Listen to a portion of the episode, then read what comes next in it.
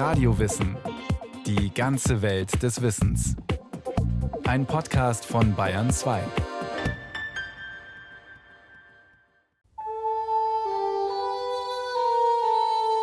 Wir schreiben das Jahr 1858. William Gladstone ist Parlamentsabgeordneter in Großbritannien, 49 Jahre alt und hat ein Steckenpferd, den antiken griechischen Autor Homer. He was also a fanatic Homer enthusiast. Ein fanatischer Homer-Fan. So beschreibt ihn der israelische Linguist Guy Deutscher. Die Odyssee und die Ilias sind für den Briten quasi wie die Bibel. Für ihn die außerordentlichste Erscheinung in der gesamten Geschichte der rein menschlichen Kultur.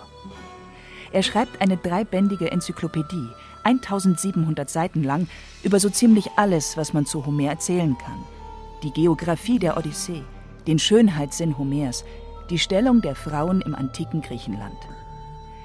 Doch es ist ein eher kurzes Kapitel am Ende des dritten Bandes, das Guy Deutschers Aufmerksamkeit erregt.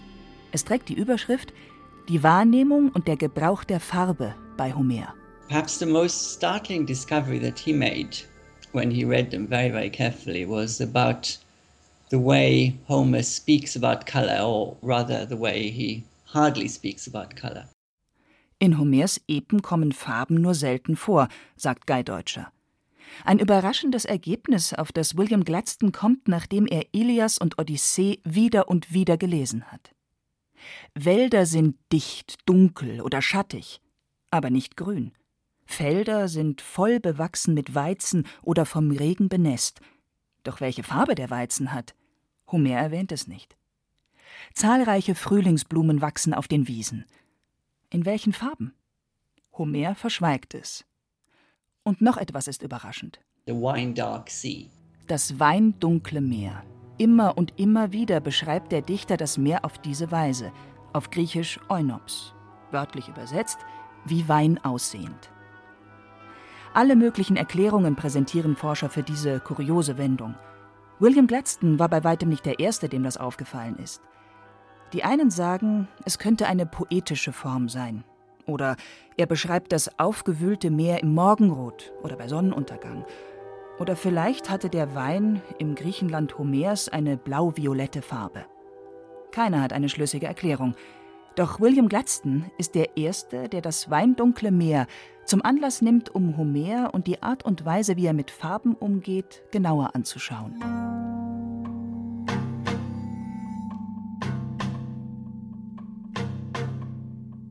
The more he looked at it, the more odder it became. Und je länger er schaut, desto kurioser wird das Ganze. Das Meer ist nämlich hin und wieder statt Wein dunkel auch veilchenartig. Übrigens genau wie Eisen, wobei das auch grau sein kann. Widder tragen veilchendunkle Wolle. Das dunkle Haar des Odysseus vergleicht er mit der Farbe der Hyazinthe. Grün sind nicht die Bäume oder das Gras, grün sind Gesichter von Menschen, die sich fürchten, und Honig und die Keule des Kyklopen. Doch selbst das sind Ausnahmen. William Gladstone zählt nach. Homer verwendet kaum Farbbegriffe. He discovered that there are very few words for colors generally. And the most striking omission was, of course, the color blue. Und am überraschendsten, er verwendet das Wort blau überhaupt nicht. 170 mal schwarz, 100 mal weiß, rot 13 mal, gelb 10 mal, violett 6 mal, andere Farben noch seltener und kein Blau. He finally, after much thinking and deliberation, came up with an idea. Und nach langem Nachdenken kam er auf eine Lösung, die sich selbst für ihn seltsam anhörte. Er war der Ansicht, dass Homer farbenblind war. Zu Gladstones Zeit war dieses biologische Phänomen übrigens noch nicht bekannt, aber er war der Ansicht, dass alle antiken Griechen farbenblind gewesen sein mussten.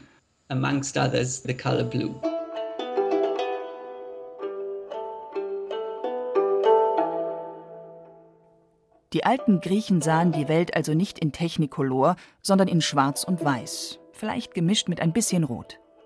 Aber ihre Kinder hätten sich bemüht, auch andere Farben zu sehen und über 3000 Generationen diese Fähigkeiten nach und nach ausgebildet und vererbt. So erklärt sich William Gladstone, dass die Griechen des 19. Jahrhunderts sehr wohl alle Farben, auch blau, erkennen. Heute klingt diese Erklärung natürlich absurd.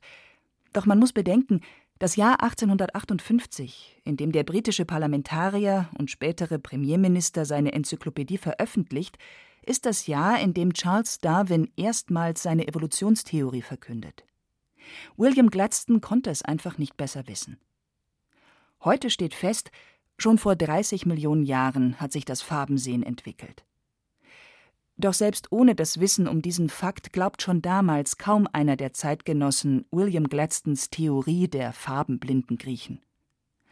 Bemerkenswert ist aber, dass der Homer-Fan mit seiner akribischen Suche nach Farbbegriffen eher zufällig etwas losgetreten hat, was die Sprachwissenschaftler bis heute beschäftigt. Nehmen wir unsere Umwelt unterschiedlich wahr, weil wir verschiedene Sprachen haben? Oder sind Sprachen unterschiedlich, weil Kulturen nicht gleich sind?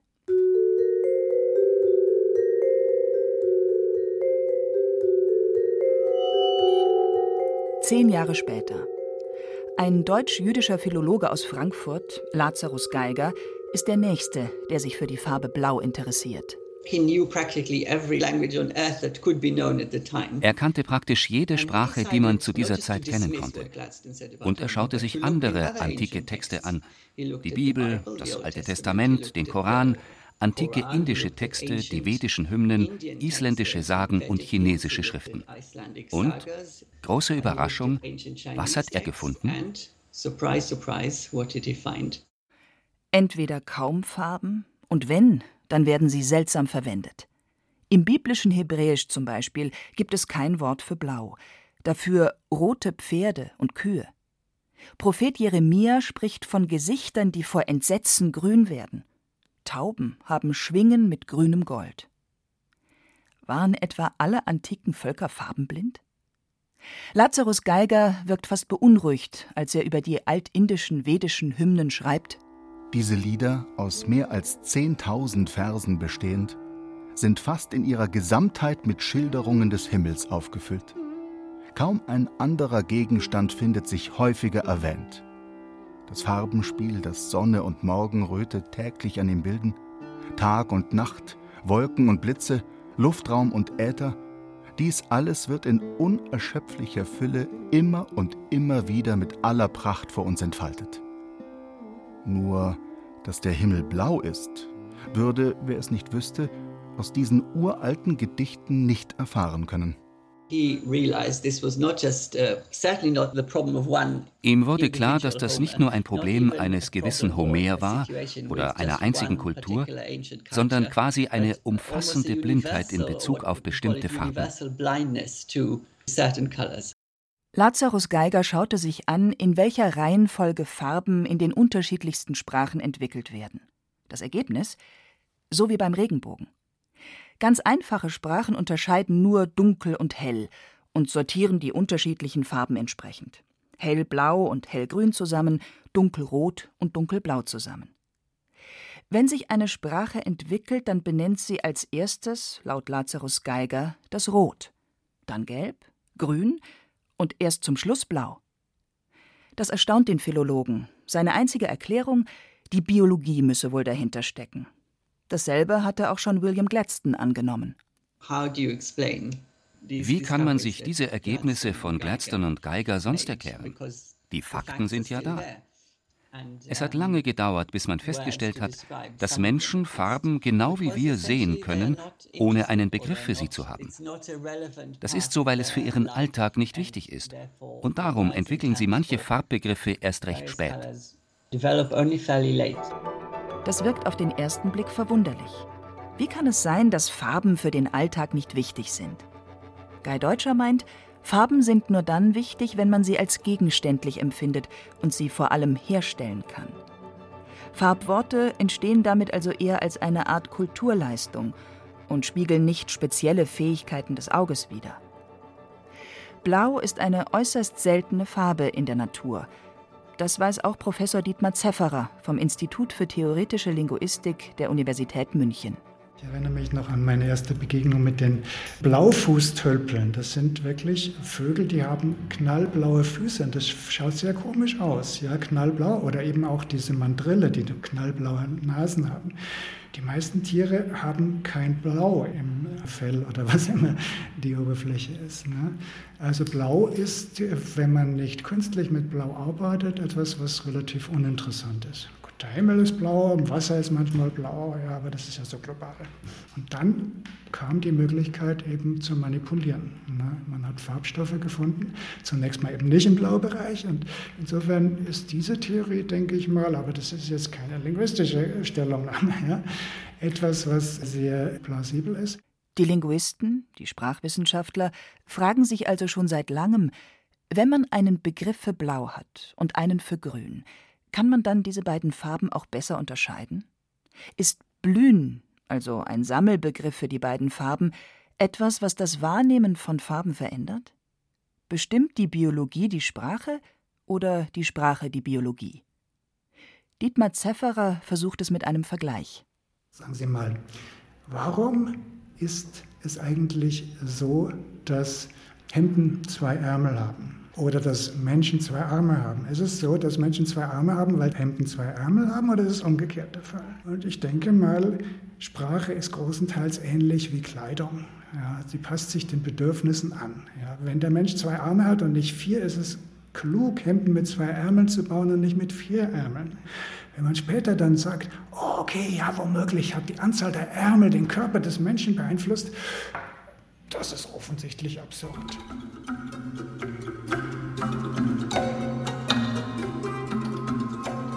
Trotzdem gab es in der jüngeren Vergangenheit immer wieder Versuche, genau das Gegenteil zu beweisen. Im Jahr 2008 zum Beispiel versuchten Forscher aus den USA herauszufinden, ob russisch sprechende Menschen hell und dunkelblau besser unterscheiden können als englisch sprechende. Dazu muss man wissen, im Alltagsrussisch gibt es zwei völlig unterschiedliche Wörter für hell und dunkelblau, im Englischen nicht. Über einen Umweg stellten die Forscher fest, die Russen scheinen zumindest in diesem Versuch, unterschiedliche Farbschattierungen schneller unterscheiden zu können. Doch was bedeutet das? Nur wer unterschiedliche Begriffe für unterschiedliche Schattierungen des Blaus hat, kann das auch sehen? Und im Umkehrschluss, nur weil Homer keinen Begriff für Blau hatte, konnte er Blau nicht sehen? Wir wissen es nicht. Ich möchte nicht global ablehnen, dass eben auch die Kleidung eine Auswirkung auf den Körperbau haben könnte im Laufe der Zeit. Ja.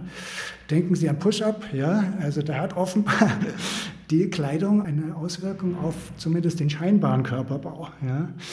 Und so möchte ich auch nicht kategorisch ausschließen, dass es solche Rückwirkungen gibt. Aber das Problem dahinter ist, was heißt denn jetzt, dass Sprache eine Auswirkung hat auf das Denken? Ja? Was ist Denken? Plato sagte, Denken ist das Sprechen der Seele mit sich selber. Denken ist nichts anderes als die innere Sprache. Wenn ich das behaupte, dann habe ich natürlich keine Behauptung aufgestellt, dass die Sprache sich selber beeinflusst, ist keine Behauptung, sondern es ist einfach Unsinn. Die Sprache ist die Sprache. Dennoch, nehmen wir einmal an, Sprache hat einen Einfluss auf unsere Wahrnehmung. Wenn ich drei Kategorien, Rot, Gelb und Grün lerne, dann würde ich demnach in einem Farbspektrum nur diese drei Kategorien sehen können. Blau gehört für mich dann also zu Grün. Aber wie ist das, wenn man keine Sprache hat, wie ganz kleine Kinder? Können die im Farbspektrum Grenzen zwischen Rot, Gelb, Grün und vor allem Blau ausmachen? Im Jahr 2013 haben das Forscher in Nijmegen in Holland untersucht, indem sie die Augenbewegungen der Kleinkinder nachverfolgt haben. Ja gut, diese Untersuchung zeigt, dass schon vorsprachliche Kinder bei den Kategoriengrenzen solche Effekte aufzuweisen. Zwar hat Dietmar Zefferer dieses Experiment noch nicht selbst ausprobiert und Versuche, die mit dem sogenannten Eye-Tracking, also den Augenbewegungen arbeiten, sind nicht einfach auszuwerten. Aber mittlerweile kann man viele Ergebnisse der Forschung so deuten, dass Sprache wirklich so ähnlich wie das Hemd mit den zwei Ärmeln ist. Wenn wir Bedarf haben, finden und erfinden wir neue Wörter für Farben. Und nur weil wir im Deutschen nur einen Begriff für Blau haben, heißt das noch lange nicht, dass wir daraus keine Varianten erzeugen können. Dunkelblau, Hellblau, Azurblau, Aquamarinblau, Cyanblau, Himmelblau, Mittelblau, Taubenblau, Lila Blassblau, Tiefseeblau, Und so weiter. Stahlblau. Übrigens kommt das deutsche Wort blau aus dem Althochdeutschen und bedeutet dort so etwas wie schimmernd oder glänzend. Auch im Deutschen hat es offensichtlich eine Weile gedauert, bis aus einem Eindruck des Schimmerns und Glänzens die Farbe blau geworden ist. Es muss uns also klar sein, es gab eine Evolution, aber nicht in der Biologie. Es war eine kulturelle und sprachliche Evolution von den einfachen zu den modernen technologischen Gesellschaften. Es gibt noch heute Sprachen, die in einfachen Gesellschaften gesprochen werden, die denen von Homer oder dem Alten Testament sehr ähnlich sind. Ihnen fehlen manche Farbbegriffe, vor allem der für Blau. Mit die einzigen, die in der Antike einen Begriff für Blau hatten, waren die Ägypter. Und die waren in der Tat in der Lage, blaue Farbe herzustellen, zu verwenden und mussten ihr natürlich einen Namen geben. Ägypten war damals eine Großmacht, ihren Nachbarn gesellschaftlich und technologisch überlegen.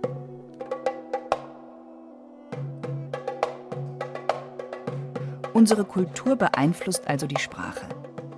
Doch wenn die Sprache erst einmal da ist, Beeinflusst sie dann auch unsere Wahrnehmung? Guy Deutscher ist davon überzeugt.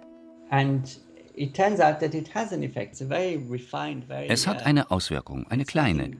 Aber psychologische Experimente haben gezeigt, wenn man eine Sprache wie das Russische spricht, in der es zwei Begriffe für Blau gibt, hell und dunkelblau, dann führt es dazu, dass das Gehirn die Unterschiede zwischen den Farbtönen leicht verstärkt.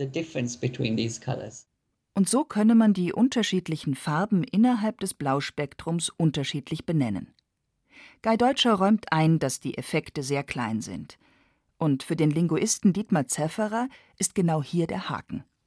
Angenommen, es stellt sich tatsächlich raus, dass das Koreanische mit seinen drei Wörtern für verschiedene Grünschattierungen und das Russische mit zwei Wörtern mit hellerem und dunklerem Blau tatsächlich einen Einfluss hat auf die Farbwahrnehmung der Muttersprachler der Sprecher. Und jemand fragt mich, ich will mein Farbsehen, meine Farbwahrnehmungsfähigkeit trainieren. Soll ich dann Koreanisch oder Russisch lernen? Ich würde sagen, wunderbar, wenn Sie Koreanisch lernen, wunderbar, wenn Sie Russisch lernen, zwei sehr interessante Sprachen. Aber wenn Sie Ihre Farbwahrnehmung trainieren wollen, gehen Sie in die Akademie und lernen Sie professionelle Umgang mit Farbe. Weil der Nebeneffekt von dem anderen, wenn er überhaupt eintritt, ja, ist so minimal, dass er wahrscheinlich völlig überschrieben wird von anderen. Und das ist das, das große Problem. Meine Prognose ist, dass alle messbaren Wurfeffekte, messbar im Sinne von signifikant, völlig irrelevant sind. Das Urteil ist noch nicht gesprochen. Bis heute konnte diese Frage von den Linguisten nicht schlüssig und befriedigend beantwortet werden, auch wenn sich ein Trend abzeichnet.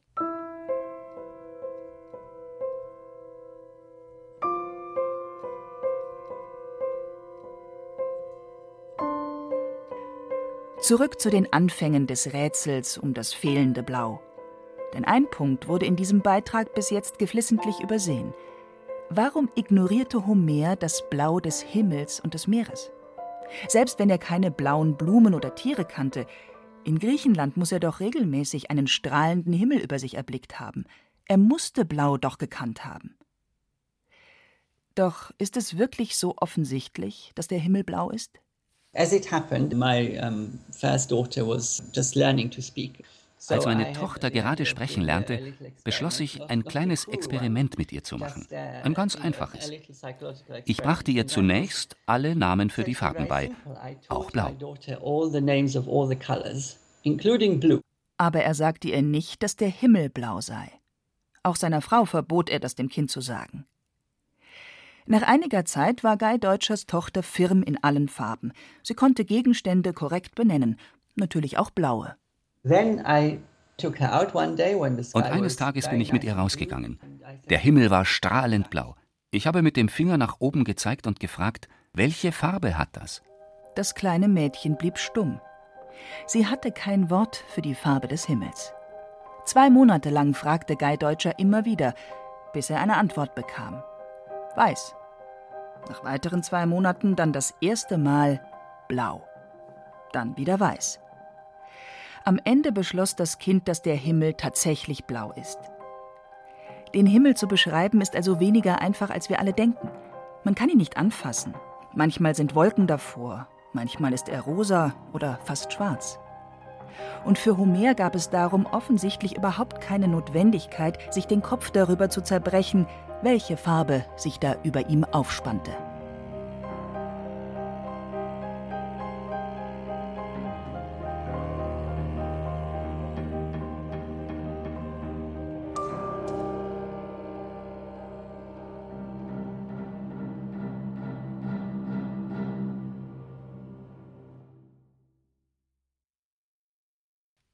Sie hörten Blau, eine Farbe taucht auf von Yvonne Meyer. Es sprachen Hemmer Michel, Jerzy May und Friedrich Schloffer. Technik Ursula Kirstein. Regie Sabine Kienhöfer. Eine Sendung von Radio Wissen.